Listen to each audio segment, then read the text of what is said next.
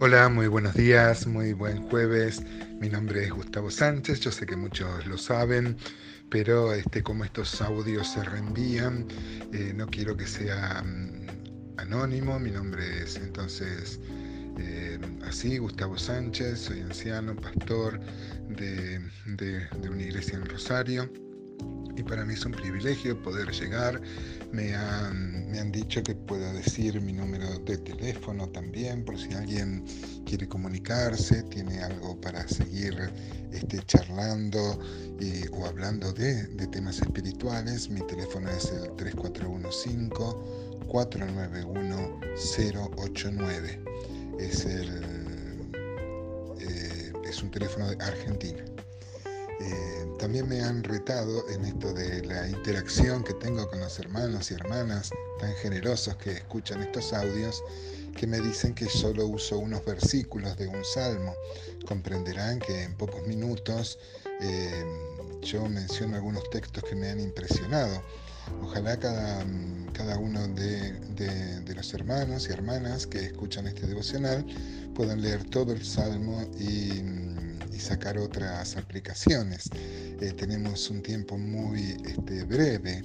El devocional es eso, tomar unos pocos versículos. ¿no? Yo recuerdo una vez estábamos en nuestra iglesia y un hermano vino y habló en contra del devocional. Entonces yo, yo dijo, es más, él lo llamó un poco este, despectivamente, él llamó el salmito calma conciencia.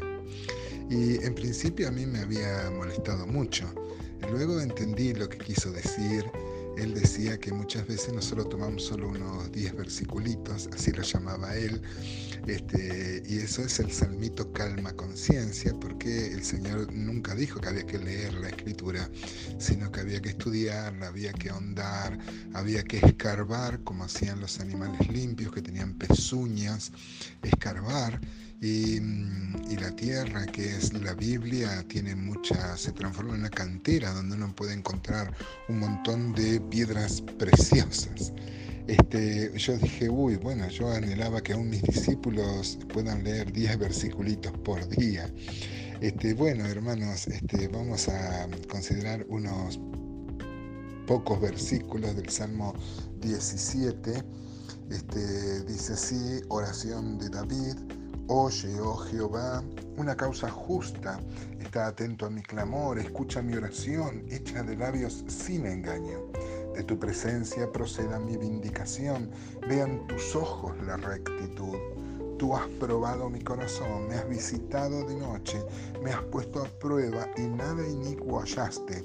He resuelto que mi boca no haga transgresión los tres primeros versículos del capítulo 17, David se reconoce sin culpa e inocente en alguna situación que lo está apremiando. No quiere decir que no tuviera pecado, sino que sí dice que este, eh, en esta causa particular, donde él pone que, la, que su vindicación venga de Dios, que no venga ni de la justicia humana, ni del reconocimiento de las personas, sino del mismo, del mismo Dios, ¿no? Recordaba las palabras de Jeremías, por ejemplo, en el capítulo 12, 3 dice, pero tú, oh Jehová, me conoces, me viste y probaste mi corazón para contigo.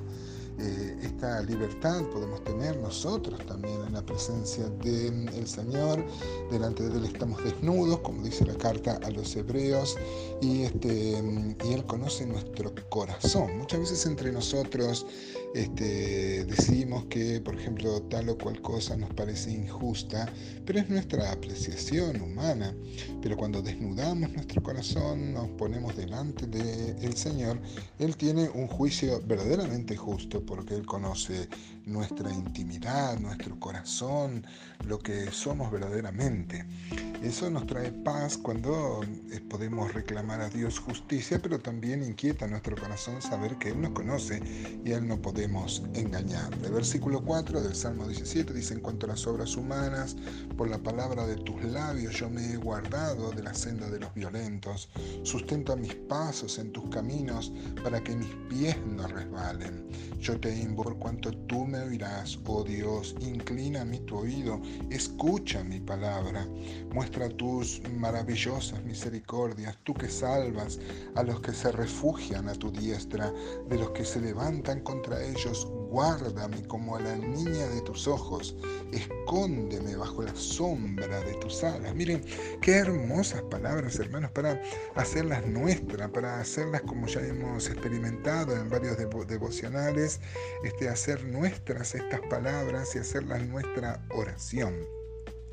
El, salmista va a reconocer, por ejemplo, en el Salmo 32 o en el Salmo 51 su pecado. Insisto en esto, no es que está diciendo yo soy, yo soy justo y no tengo pecado, pero en esta causa donde él demanda justicia, él se reconoce inocente y puede decirle a Dios que conoce todo su corazón y le pide a Dios que lo defienda y toma esta figura tan hermosa de, dice, escóndeme bajo la sombra de tus alas, ¿no? en otro salmo va a decir en el 91, debajo de sus alas estarás seguro. Moisés, Moisés, estaré seguro. Moisés este, también había eh, tomado esta hermosa figura como un águila protectora, como un águila grande que defiende a sus polluelos.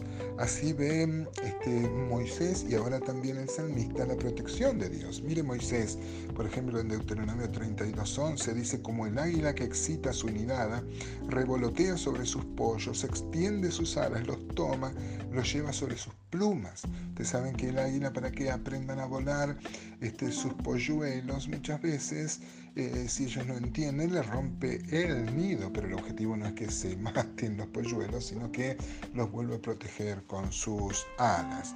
Por ejemplo, en Éxodo 19.4 también dicen, eh, vosotros visteis los que hice a los egipcios y cómo os tomé sobre las alas de las águilas y os he traído hasta mí.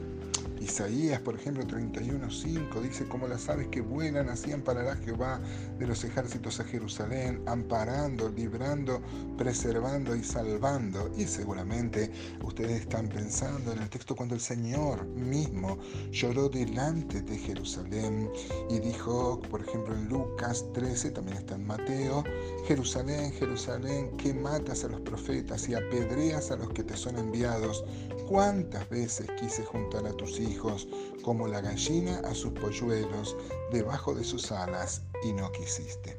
Mira qué hermosa figura que podemos hacer, este, hacer palabras que podemos hacer nuestras y rogarle a Dios la protección, que como un águila poderosa, como un águila fuerte, proteja a polluelos en debilidad.